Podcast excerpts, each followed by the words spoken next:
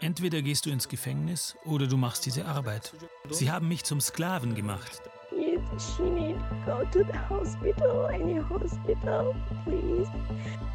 Ohne Asylanhörung, ohne geordnetes Verfahren. Schmerzt so etwas zu hören, weil es natürlich ein Bruch äh, ist mit allen Werten, die wir hier in der Europäischen Union vertreten. They have put them in boat, and with boat they were driven back uh, to Turkey. This girl is suffering. We need help in any way, please. Herzlich willkommen zu unserer heutigen Folge zur Gewalt an der griechischen Grenze. Mein Name ist Wiebke Judith und gemeinsam mit meiner Kollegin Elisa Reinheimer moderiere ich diesen Podcast.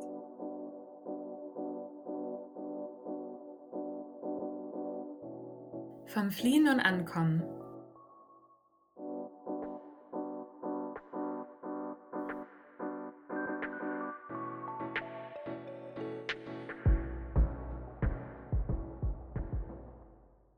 Elisa hat für den heutigen Podcast mit ähm, Mariana Zeferakou gesprochen. Mariana ist Anwältin bei unserer griechischen Partnerorganisation Refugee Support Aegean. Und eigentlich hat Elisa dieses Interview geführt für eine Folge, die wir noch vorbereiten zum Thema Pushbacks allgemein, was ja eines der größten Menschenrechtsverletzungen in Europa ist, die leider täglich an den europäischen Außengrenzen stattfinden. Ähm, wir haben uns jetzt aber entschlossen, das Interview mit Mariana nochmal auszukoppeln und wieder eine Sonderfolge, eine Interviewfolge für euch daraus zu machen, weil Mariana in dem Interview unter anderem auch über die Situation im Evros-Gebiet spricht.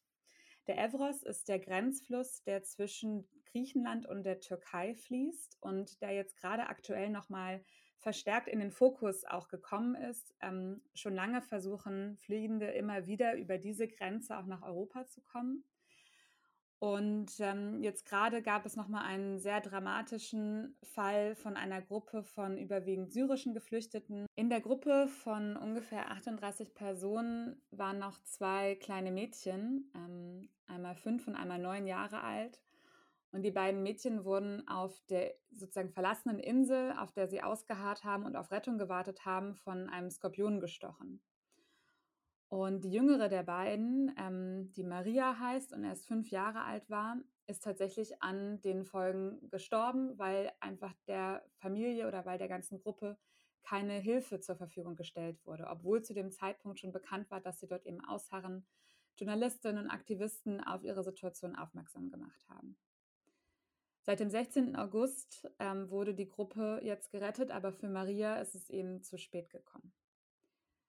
Und auch schon wieder wird über neue Personengruppen berichtet, neue Geflüchtetengruppen, die sich eben in dieser hochmilitarisierten Zone aufhalten. Denn das ist auch im Evros eines der großen Probleme. Es gilt als militärisches Sperrgebiet. Und für Menschenrechtsgruppen oder auch Journalisten ist es quasi gar nicht möglich, sich vor Ort ein Bild zu machen und die Menschen zu unterstützen. Es ist auch eine der europäischen Hightech-Grenzen mit Drohnen und Wärmebildkameras. Ähm, und Griechenland hat jetzt auch nochmal angekündigt, dass sie den Grenzzaun, ähm, der schon bereits 35 Kilometer lang ist, noch um zusätzliche 80 Kilometer verlängern wollen, um eben weitere Überquerung dieser Grenze zu verhindern. Das Problem ist natürlich, dass jede Grenzschließung auch für viele Fliehende bedeutet, dass sie gar keinen Weg mehr haben, um Schutz zu finden. Mariana wird jetzt in dem Interview ein bisschen die Umstände auch von den Pushbacks im Evros-Gebiet, aber eben auch zu ihrer Arbeit allgemein in Griechenland berichten. Und da hören wir jetzt auch einfach rein. Ähm, ihr werdet merken, Mariana spricht auf Englisch, aber unsere Kollegin Luisa hat das Interview auf Deutsch eingesprochen. Great, Mariana, to have you here with us today. Welcome to our podcast. Danke. Marianne, du setzt dich als Anwältin für die Rechte von Geflüchteten ein. Von Griechenland aus werden ja immer wieder Menschen in illegalen Pushbacks auf dem Meer zurückgetrieben. Was ist deine Erfahrung? Kommt das mittlerweile häufiger vor als noch vor ein paar Jahren? Pushbacks, die werden seit vielen, vielen Jahren durchgeführt. Das ist auch der Grund, warum Pro Asyl und wir schon mehrere äh, Reports dazu veröffentlicht haben. Aber in den letzten drei Jahren gibt es eine Eskalation von Pushbacks in Griechenland. Und darum versuchen wir unsere Prioritäten auf das Thema Pushbacks zu legen. Hm, ich kann dir ein Beispiel geben. Also die Pushbacks in der Ägäis waren schon immer gängige Praxis. Eine sehr barbarische Praxis, muss man dazu sagen. Und in den letzten drei Jahren gab es super viele Anschuldigungen von Menschen, die sogar geschafft hatten, auf die Insel zu kommen, dann verhaftet wurden, zwei bis drei Tage festgehalten wurden, alles natürlich außerhalb des legalen Rahmens. Und dann wurden sie gepushbackt, einfach hilflos mit Rettungswesten im Meer zurückgelassen. Und das ist nur ein Beispiel für die Eskalation von Pushbacks. Hm, die andere Sache ist, dass Pushbacks scheinbar eine große Rolle in der Migrationspolitik spielen. Es ist keine geheime Praktik, das ist eher allgemeine Basis der Migrationspolitik an den EU-Außengrenzen, also eben auch in Griechenland. Wir sprechen über die EU-Politik, wie man Leute außerhalb vom europäischen Grund hält, vom europäischen Territorium in Griechenland an den Grenzen. Und Grenzen sind dabei überall ähnlich in den europäischen äh, Gebieten. Es sind halt die gleichen Grenzen. Ja. Kannst du uns von einem besonders eindrücklichen Fall berichten, bei dem dein Mandant am Ende Recht bekommen hat? Vielleicht auch aus der aktuellen Zeit? Ja, erfolgreich Erfolgreich würde ich jetzt nicht sagen, denn all diese Pushbacks sind gewaltvoll und traurige Geschichten. Und ein anderer Punkt ist, dass es ein unzureichendes System an unabhängigen Untersuchungen in Griechenland gibt. Es ist fast unmöglich, sein Recht zu bekommen. Gerade gab es ähm, den Fall Safi und andere gegen Griechenland. Das ist ein ganz tragischer Vorfall, weil elf Menschen ums Leben gekommen sind alles Frauen und Kinder. Und das war ein Pushback-Versuch, der zu dem Tod dieser Flüchtlinge geführt hat. Ja, das war auf jeden Fall ein sehr wichtiger äh, Fall für RSA und alle Organisationen, die, ähm, ja, die darin involviert waren. Es ist wichtig, weil wir fordern, dass sie dafür verantwortlich sind, dass solche Vorgehen gestoppt werden. Und es ist wichtig, dass der Europäische Menschengerichtshof diese Verstöße anerkennt und wahrnimmt. Aber natürlich können wir nicht sagen, dass wir glücklich sind. Es sind elf Menschen gestorben und diese Menschen können auch nicht zurückgebracht werden. Aber was wir auch sagen, ist, dass Pushbacks nicht nur was mit Flüchtlingen zu tun haben. Das, es hat mit uns zu tun, unserer Demokratie, der Rechtsstaatlichkeit, unseren Werten, uns, uns als Gesellschaft. Deshalb ist es so wichtig, dass es öffentlich gemacht wird und zu versuchen, diese Fälle ähm, vor nationale, vor internationale oder europäische Gerichte zu bringen, um Gerechtigkeit zu finden und diese Praktiken zu stoppen. Das ist das Ziel. Welche Konsequenzen hat denn das Urteil des Europäischen Gerichtshofs für Menschenrechte in dem Pharmakonisi-Fall, den du gerade beschrieben hast, jetzt für die Asylpolitik allgemein? Was, was erwartest du dir davon? Glaubst du, dass Griechenland seine Politik tatsächlich ändern wird? Also, dass das Urteil des EGMR anerkannt wird und Pushbacks jetzt aufhören? In der letzten Zeit, ja, es gab viele Berichterstattungen über Pushbacks. Viele Institutionen, Organisationen und Medien haben sich ähm, ja, gegen Pushbacks ausgesprochen. Man muss wissen, diese Pushbacks, die finden nicht statt, weil irgendwelche Offiziere die Initiative dazu ergreifen. Die Pushbacks werden beauftragt. Das sind politische Aufträge. Daher, hm, also ich glaube, wenn man die Urteile der Gerichte bedenkt, wir alle, die Medien, die Zivilgesellschaft und Institutionen, wenn da der Druck gemacht wird, beziehungsweise die müssen Druck machen auf die griechischen und äh, europäischen Behörden, um diese Vorgehen zu stoppen. Das ist nicht nur eine Sache von Griechenland, sondern es ist ein europäisches Problem, weil Europa als Zusammenschluss in der Europäischen Kommission genau weiß, was passiert an den Grenzen. Und Frontex weiß das natürlich auch alles. Ja, wir haben jetzt schon eine ganze Weile über die Situation im Mittelmeer gesprochen.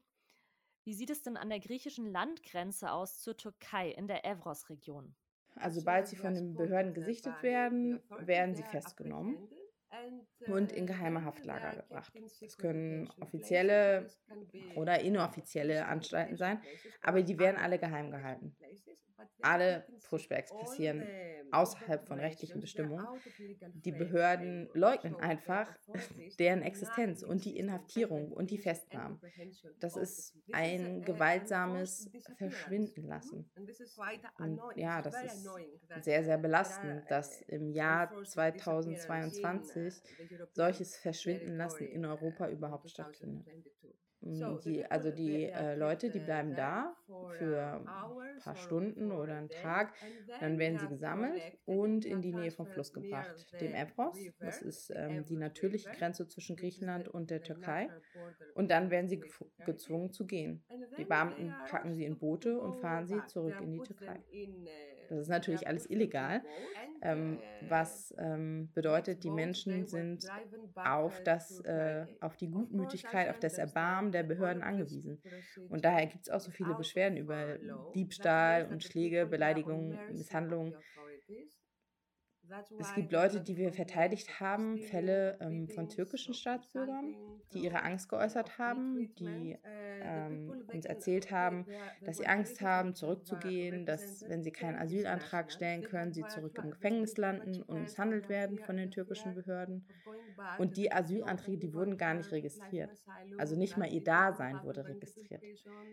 Und dann, ja, wir haben natürlich irgendwie alles versucht, was wir in allen vielen Fällen machen, die zu finden, die Menschen zu finden, ähm, Mails an die Behörden gesendet, um nachzufragen, wo sind die Menschen, dass wir Beweise haben, dass wir wissen, dass sie in Griechenland sind und vertrieben wurden, dass wir wissen, dass sie jetzt von den griechischen Behörden verhaftet wurden und dass wir wollen, dass sie uns sagen, wo die Menschen sind und dass sie das Recht bekommen, sich zu registrieren und Asyl zu beantragen. Ja, aber also die Behörden streiten ab, dass sie Menschen festhalten und dann werden diese Menschen in die Türkei, Türkei gepushbackt. Und es gab Fälle in der letzten Zeit, da hat der Menschengerichtshof viele so Übergangsmaßnahmen äh, für solche Fälle geschaffen.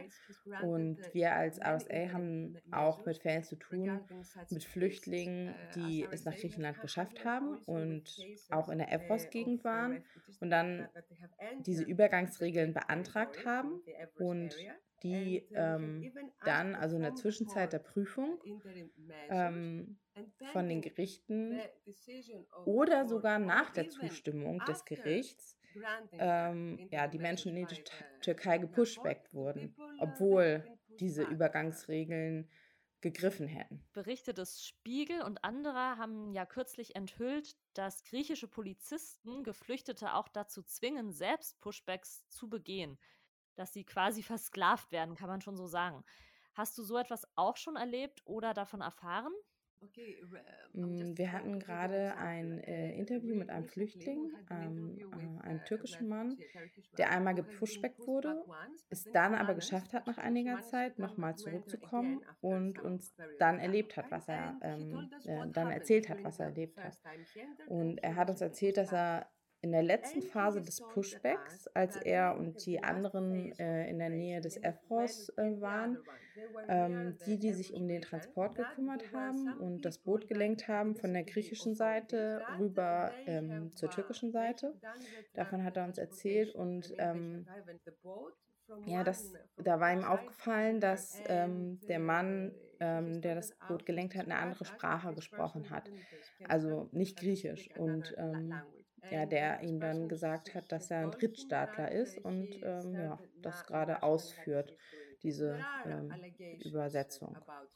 Also es gibt Anschuldigungen in die Richtung. Das ist wichtig meiner Meinung nach, dass die Journalisten darüber berichten. Die haben auch eine Menge Beweise und es gibt wirklich gute Recherchen. Und ja, ich finde, die griechische Regierung sollte dazu jetzt Untersuchungen unternehmen auf Grundlage eben dieser Reports, aber auch grundsätzlich zu den Ansätzen äh, der NGOs hier vor Ort. Spielt das Thema Pushbacks denn in der griechischen Öffentlichkeit eine Rolle? Wird darüber berichtet? Ja, da gibt es einige Artikel in der Presse, aber allgemein glaube ich nicht, dass die Medien in Griechenland wirklich diese Probleme veröffentlichen.